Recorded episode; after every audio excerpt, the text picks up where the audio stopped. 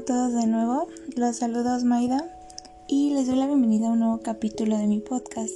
Este día estaremos comentando de manera bastante resumida el contenido del capítulo número uno llamado Introducción al Desarrollo Humano que viene en el libro de Embriología Clínica de Moore, la novena edición en este caso. Y pues bueno, comenzamos. Primeramente el libro nos describe el desarrollo humano como un proceso continuo que se inicia cuando un ovocito, es decir, un óvulo, es fecundado por un espermatozoide. Comprende a su vez distintos procesos en los cuales el ovocito que ya ha sido fecundado se transforma en un ser humano multicelular. Y bueno, hablando un poquito sobre los periodos del desarrollo humano que menciona el libro, Generalmente, o más bien lo habitual, es dividir el desarrollo humano en dos periodos, ya sea prenatal, es decir, antes del nacimiento, y postnatal, después del nacimiento. La mayor parte de los cambios se dan durante el periodo embrionario y fetal. Sin embargo, también se producen cambios importantes durante los periodos tardíos del desarrollo, como lo son la lactancia, la niñez y también la adolescencia. El desarrollo del, embrión humano comienza desde la fecundación, que son aproximadamente 14 días después de la última menstruación normal de la mujer. Y pues bueno, la pregunta del por qué el desarrollo embrionario se divide en fases. Bueno, el libro menciona que esto es debido a que los periodos de tiempo que, que necesita el embrión para desarrollar ciertas características morfológicas son variables. Por ejemplo, la fase 1 se inicia con la fecundación, como ya lo había mencionado anteriormente, y el desarrollo embrionario finaliza en la fase 23, que tiene lugar el día 56 aproximadamente. ¿Qué son los trimestres del embarazo? Bueno, estos corresponden a periodos de tres meses y representan la tercera parte de la duración que tiene un embarazo. Las fases importantes del desarrollo tienen lugar durante el primer trimestre, que son aproximadamente las 13 primeras semanas, y es cuando se produce el desarrollo embrionario y fetal temprano. El libro nos habla también por ahí un poquito de lo que es el aborto. Según el libro, el aborto es la interrupción prematura y definitiva del desarrollo de un cigoto y expulsión fuera del útero, o bien la expulsión de un embrión o un feto antes de que sean visibles. El aborto espontáneo, por ejemplo, es aquel que tiene lugar de manera natural, es decir, sin ningún tipo de intervención quirúrgica o de otro tipo, y este se produce con mayor frecuencia durante la tercera semana después de la fecundación. Aproximadamente un 15% de los embarazos detectados finalizan en un aborto espontáneo, generalmente durante las 12 semanas primeras del embarazo. Y bueno, en fin, nos menciona distintos términos con respecto a lo que es el aborto. Ahora sí, entrando de lleno a lo que son los periodos del desarrollo humano. Bueno, comenzando primeramente con lo que es el periodo postnatal. Este es el periodo que se inicia tras el nacimiento. Después de este eh, continúa el periodo de lactancia. Este es el periodo más temprano de la vida extrauterina, es decir, fuera del vientre de la madre, y cubre aproximadamente el primer año tras el nacimiento. Los lactantes con un mes de edad o menos se denominan recién nacidos o neonatos. La transición de vida intrauterina hasta la vida extrauterina requiere numerosos cambios de carácter crítico, especialmente en los sistemas cardiovascular y respiratorio. Si el neonato sobrevive en las primeras horas tras su nacimiento, es un intervalo clave. Sus posibilidades de vivir suelen ser más elevadas. El cuerpo crece con rapidez durante la lactancia. La longitud corporal total aumenta aproximadamente un 50% y el peso corporal se suele triplicar.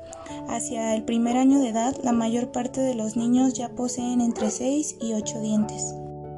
Hablando un poco de lo que es el periodo de la niñez, bueno, este es el periodo que transcurre entre la lactancia y la pubertad. En este siguen apareciendo los dientes primarios, que son mejor conocidos como los dientes de leche, y más tarde son sustituidos por los dientes secundarios, que ya son los dientes permanentes. Durante la primera niñez hay una osificación activa, es decir, una formación constante de hueso, pero a medida que aumenta la edad del niño se reduce la tasa de crecimiento corporal. No obstante, inmediatamente antes de la pubertad se produce una aceleración del crecimiento. Y a este lo denominamos comúnmente como un estirón. Bueno, continuando con la etapa de la pubertad, este es el periodo en el que el ser humano adquiere la capacidad funcional de la procreación a través del desarrollo de los órganos de la reproducción. En las mujeres, los primeros signos de la pubertad pueden aparecer entre los 8 y los 12 años y en los hombres la pubertad se inicia habitualmente a los 9 años. Y por último tenemos la etapa de la edad adulta.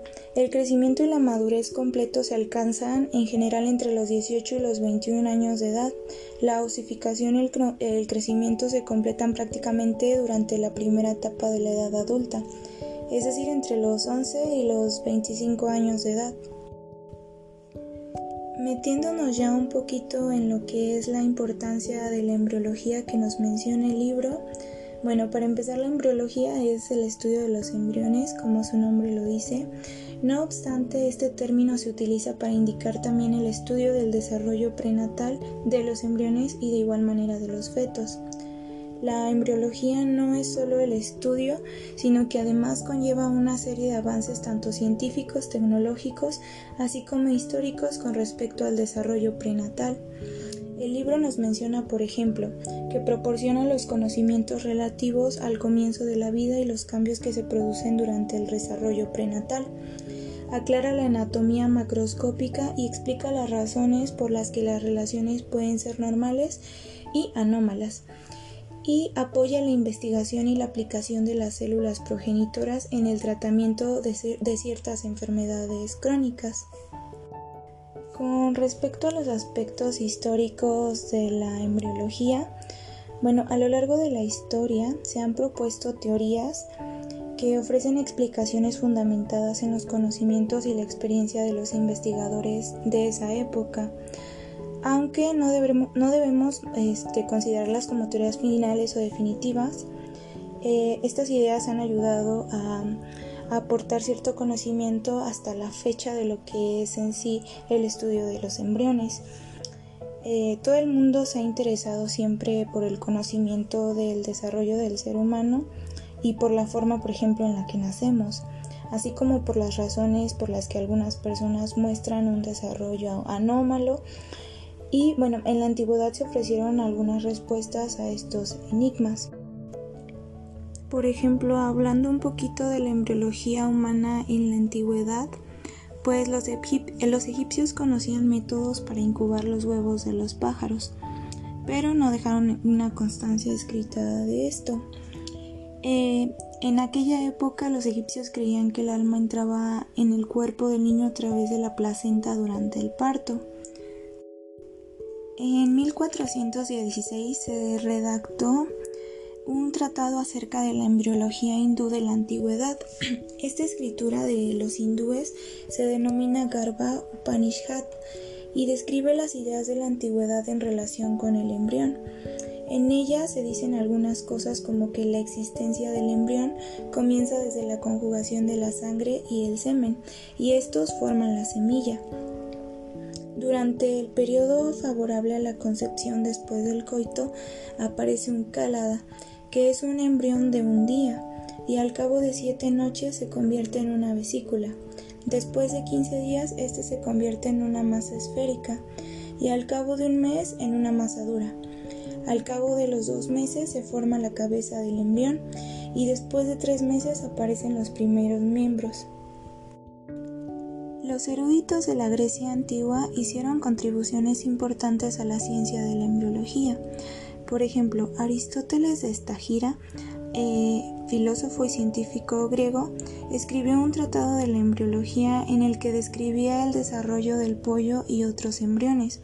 Aristóteles propuso la idea de que el embrión se desarrollaba a partir de una masa informe que describió como una semilla primordial con alma nutritiva y con todas las partes del cuerpo. Consideraba que el embrión se originaba a partir de la sangre menstrual tras su activación por el semen masculino.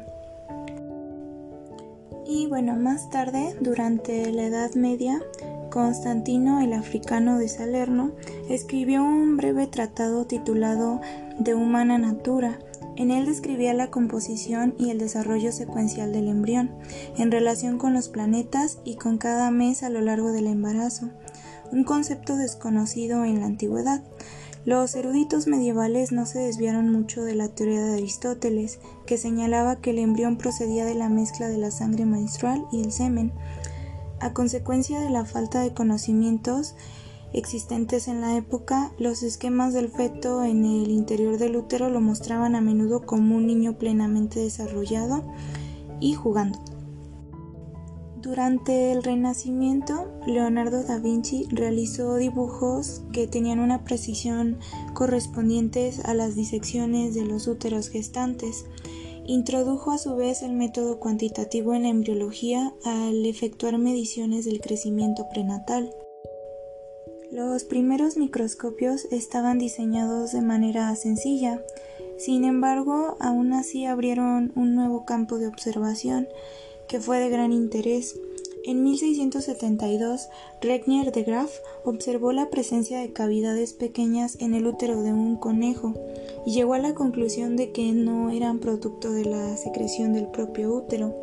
Señaló que debían proceder de órganos a los que denominó ovarios. Eh, las pequeñas cavidades descritas por eh, eran blastocitos. También describió los folículos ováricos vesiculares, que hasta la actualidad se conocen o se denominan como folículos de Graf. Christian Panther descubrió las tres capas germinales del embrión, que denominó blastodermo, y este lo publicó en 1817 en su tesis doctoral. Matthias Echleiden y Theodor Schwann introdujeron un gran avance en la embriología con la formulación en el año de 1839 de la teoría celular. Esta teoría sostiene que el cuerpo está constituido por células y por productos celulares. La teoría celular pronto llegó a la conclusión de que el embrión se desarrollaba a partir de una única célula, que es el cigoto, y experimentaba muchas divisiones celulares a medida que se formaban los tejidos y los órganos. Con respecto a la genética y el desarrollo humano, en 1859 el biólogo y evolucionista británico Charles Darwin publicó El origen de las especies, una obra en la que destacó la naturaleza hereditaria de la variabilidad entre los miembros de una especie como un factor importante en la evolución. En 1865, el monje austriaco Gregor Mendel desarrolló los fundamentos de la herencia genética, pero los científicos, eh, médicos y biólogos tardaron años en comprender la importancia de estos principios en el estudio del desarrollo de los mamíferos. La biología molecular del desarrollo humano ha tenido rápidos avances eh, a lo largo de la historia. Por ejemplo, la tecnología del ADN recombinante, los modelos quiméricos, los ratones transgénicos son métodos que se utilizan hasta la actualidad con frecuencia en los laboratorios de investigación. Los términos descriptivos en embriología bueno, en anatomía y en embriología se utilizan diversos términos para indicar la posición y la dirección y también se hace referencia a los diferentes planos del cuerpo. Todas las descripciones del adulto están fundamentadas en la, asunción de que el cuerpo está en posición erecta y que los miembros superiores están colocados de manera que las palmas de las manos tienen una dirección anterior. Los términos anterior o ventral y posterior o dorsal se utilizan para describir las partes anterior y posterior del cuerpo o los miembros, así como las relaciones que presentan entre sí las estructuras corporales. En relación a, la descripción de los embriones se utilizan los términos dorsal y ventral. Los términos superior e inferior se usan para indicar los niveles relativos de las distintas estructuras del cuerpo. También en relación con los embriones se aplican los términos craneal o rostral y caudal para indicar una relación con la cabeza y con la eminencia caudal, respectivamente. El plano sagital es cualquier plano vertical que atraviese el cuerpo y que es paralelo al plano medio. El plano transversal o axial es cualquier plano que forma ángulos rectos con los planos medio y coronal. Y el plano frontal coronal es cualquier plano vertical que forma un ángulo recto con el plano medio. Y este se divide en el cuerpo en las partes anterior o ventral y posterior o dorsal. Y bueno, hasta aquí nos menciona el primer capítulo del libro de embriología clínica de Moore y este primer capítulo. Eh, eso sería todo por mi parte. Nos vemos hasta el próximo capítulo. Les deseo que tengan un bonito día lleno de buena vibra y les mando un abrazo hasta donde estén. Hasta la próxima. Los saludos Maida.